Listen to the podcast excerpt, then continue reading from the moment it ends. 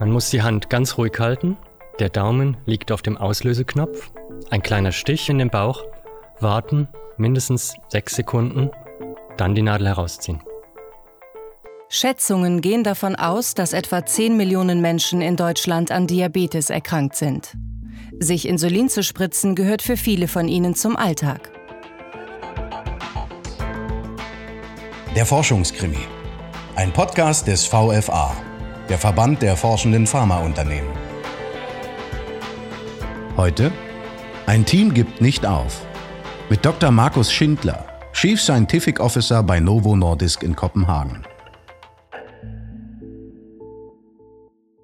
Wir forschen an Diabetes, eine der häufigsten chronischen Krankheiten weltweit, und wir arbeiten an neuen Möglichkeiten und Therapien, um Diabetes besser zu behandeln.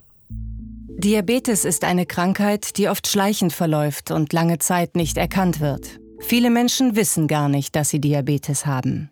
Bei der Diabetes ähm, haben wir das Problem, dass entweder Insulin nicht mehr produziert wird oder die Wirksamkeit von Insulin verringert ist. Das heißt, Blutzucker nicht mehr effektiv ins Gewebe aufgenommen werden kann. Und wenn der Blutzucker zu lange zu hoch ist, hat das halt schwere Nebenwirkungen für viele Menschen, die mit Diabetes leben. Für die Patienten, bei denen äh, kaum noch Insulin vorhanden ist, wird halt Insulin dann durch eine Injektion verabreicht. Tägliche Injektionen, manchmal sogar mehrfach täglich. Heutzutage wird Insulin über einen sogenannten Insulin-Pen verabreicht. Das ist im Prinzip eine kleine Injektion. Der Vorteil ist, die Nadeln sind inzwischen so dünn äh, geschliffen, dass die Injektion kaum schmerzhaft ist. Insulin ist ein Hormon, das in der Bauchspeicheldrüse produziert wird. Es reguliert den Blutzucker und sorgt dafür, dass Glucose, also Zucker, aus dem Blut schnell in die Gewebezellen aufgenommen und in Energie umgewandelt werden kann. Für viele Menschen mit Diabetes ist allein der Gedanke, dass sie sich eine Nadel in die Haut stechen sollen, abschreckend. Und sie möchten das einfach nicht tun und würden äh, viel lieber andere Darreichungsformen wählen. Diabetes kann bisher nicht geheilt werden. Und pro Jahr kommen allein in Deutschland über eine halbe Million Neuerkrankungen dazu. Mir als Forscher lässt so ein Problem natürlich keine Ruhe. Und wir als Team haben dann überlegt, welche anderen Möglichkeiten gibt es, um Insulin zu verabreichen. Warum könnte man es nicht zum Beispiel über den Mund verfügbar machen? Die Zahl der an Diabetes Erkrankten in Deutschland wächst kontinuierlich. In 20 Jahren sollen es mehr als 12 Millionen sein. Keine Spritzen mehr, keine Pens mehr, und man schluckt sein Medikament einfach. Die meisten Betroffenen sind an Diabetes Typ 2 erkrankt, früher auch Altersdiabetes genannt. Die Ursachen sind vielfältig. Übergewicht, falsche Ernährung, zu wenig Bewegung und genetische Einflüsse spielen eine Rolle. Etwa 5% der Erkrankten, darunter viele Kinder, haben Typ 1 Diabetes, eine Autoimmunerkrankung. Die Herausforderung ist, dass Insulin, um es wirksam zu machen, in die Blutbahn gelangen muss. Das können wir gewährleisten bei einer Injektion. Wenn wir es wie eine Tablette aufnehmen, gelangt es in den Magen und dort wird es durch die sehr aggressiven Magensäuren zersetzt und unwirksam gemacht. Wir arbeiten an einer Lösung, um das zu verhindern. 1922 wurden zum ersten Mal Menschen erfolgreich mit Insulin behandelt. In Kanada. Damals wurde eine Glasspritze benutzt, die vor jeder Anwendung auseinandergebaut und ausgekocht werden musste. Das ist natürlich schon lange Geschichte. Die Zukunft könnte eine kleine Kapsel sein, nicht viel größer als eine Blaubeere. Und das Spannende ist, genau daran arbeiten wir, an einer Kapsel, die ist abgeflacht und am abgeflachten Ende dieser Kapsel befindet sich eine kleine Nadel aus Insulin. Wir benutzen die Nadel, um Insulin dann in den Blutkreislauf zu injizieren und damit kann es natürlich seine Wirksamkeit entfalten. Die große Herausforderung ist natürlich, diese Kapsel in dieser Position zu belassen, sodass das Insulin tatsächlich in den Blutkreislauf gelangen kann. Wir haben uns vom Panzer einer afrikanischen Schildkröte inspirieren lassen. Er ist so geformt, dass sie sich immer wieder aufrichten kann, wenn sie auf den Rücken fällt. Und unsere Kapsel hat genau die Form dieses Panzers. Es gibt neue Hoffnung für Menschen, die an Diabetes erkrankt sind und Insulin spritzen müssen. Einem Team aus Wissenschaftlern des Massachusetts Institute of Technology, kurz MIT in Boston, und Forschern des Pharmaunternehmens Novo Nordisk ist ein möglicher Durchbruch in der Diabetesbehandlung gelungen. Die Untersuchungen, die wir mit unseren Partnern in Boston mit Ratten und Schweinen durchgeführt haben, zeigen uns ganz klar, dass erste Ergebnisse vielversprechend sind. Bis die Kapsel aber dann tatsächlich beim Menschen eingesetzt werden kann, ist es noch ein langer Weg.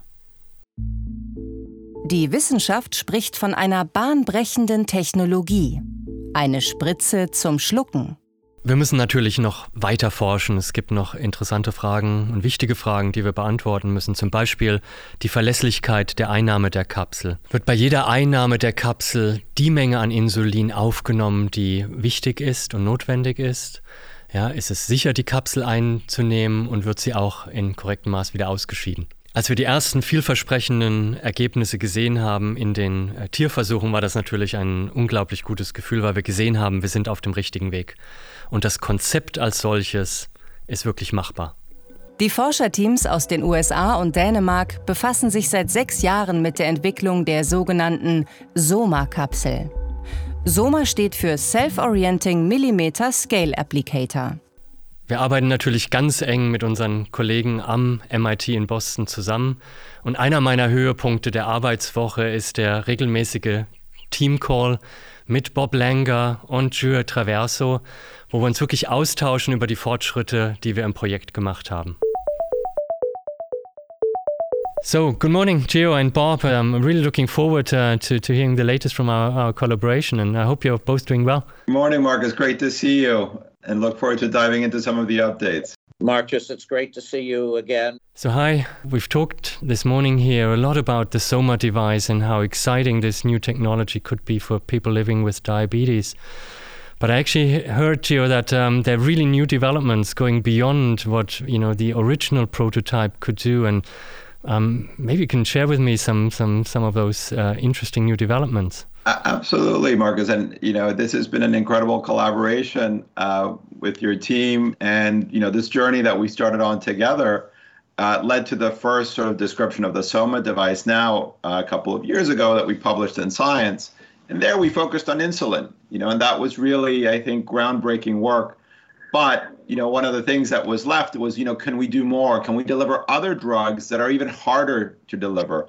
So there's a class of drugs that are called monoclonal antibodies. And so there's a big challenge in trying to do that and deliver drugs like this through the GI tract. And I think one of the huge advances was actually just published very recently in a major journal in Nature Biotechnology where we demonstrated that we could deliver this. Thank you so much, Gio. I mean, that's an sort of amazing step forward. And um, maybe you, Bob, you've been in this collaboration also with us for, for a number of years now. Um, you know, what was the sort of key motivator and driver for you to to work with you know an industrial company, a pharmaceutical company on, on, on a problem like this? Well, one of the things that's very important to me and, and I know Geo and, and members of our lab is to not just do the basic work, which we love doing, and but also to see it make a difference in patients' lives. Thank you, Bob. And uh, obviously, knowing you now, and um, I think it's fair to disclose you're one of the founders and ideators behind Moderna. So, somebody who's really worked with disruptive technology. What is the sort of fundamental driving force for, for, for you um, to, you know, to continue to innovate? Well, to me, what I've always wanted to do with research is to do exciting things that are, I hope, transformative. And I hope can change the world.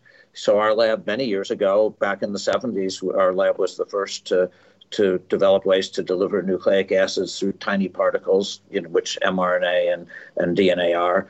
And to me, this is this is in you know the idea that you could deliver large molecules orally, like insulin, like uh, you know, and uh, the different things Geo spoke about. I mean, to me, that's transformative. It's it's an opportunity to do great basic science and engineering research, and also an opportunity working with you to to fundamentally change medicine and science in the world.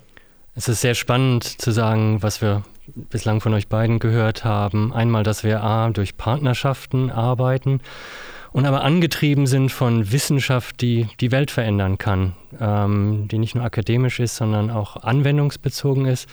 Und im ganz konkreten Fall hier halt auch, ähm, wie können wir Medikamente, die bislang nur durch Injektionen verabreicht werden, eines Tages als Tabletten geben und nicht nur in der Diabetes, sondern auch weit darüber hinaus. Und da gibt es jetzt neue Forschungsansätze aus Boston, um zu zeigen, dass das für eine viel größere Anzahl von, von Medikamenten möglich wäre. So, Bob, Gio, thanks so much. Uh, it's been super cool to hear from you, and um, I'm, I'm really excited about you know all the things that are that are currently ongoing. And um, I'll see you soon for our next uh, update call. All right, thank you so much. Thank you. It's been a pleasure. Das war jetzt natürlich super spannend von unseren Partnern in Boston zu hören, von Bob Langer und Gio Traverso, wie weit unsere erste Version der Soma-Kapsel schon gediehen ist und dass wir bald mit den ersten klinischen Versuchen anfangen können. Und ähm, ich denke, das ist ein großer Schritt vorwärts. Was mich persönlich noch viel mehr inspiriert hat, war natürlich zu hören, welche Möglichkeiten es gibt darüber hinaus. Dass weitere Formen und Verbesserungen des, der Soma-Kapsel dazu führen könnten, dass wir Krankheiten über Diabetes hinaus behandeln könnten. Und ähm, ich finde, das passt auch wunderbar zu dem, was uns Bob Langer gesagt hat, dass er halt an Problemen arbeitet, mit denen die Wissenschaft die Welt verändern kann. Und ich denke, das ist wahr und relevant für uns Forscher im Allgemeinen, dass wir natürlich versuchen, einen großen Einfluss zu nehmen auf das Wohlergehen vieler Menschen, die an unterschiedlichsten Krankheiten leiden.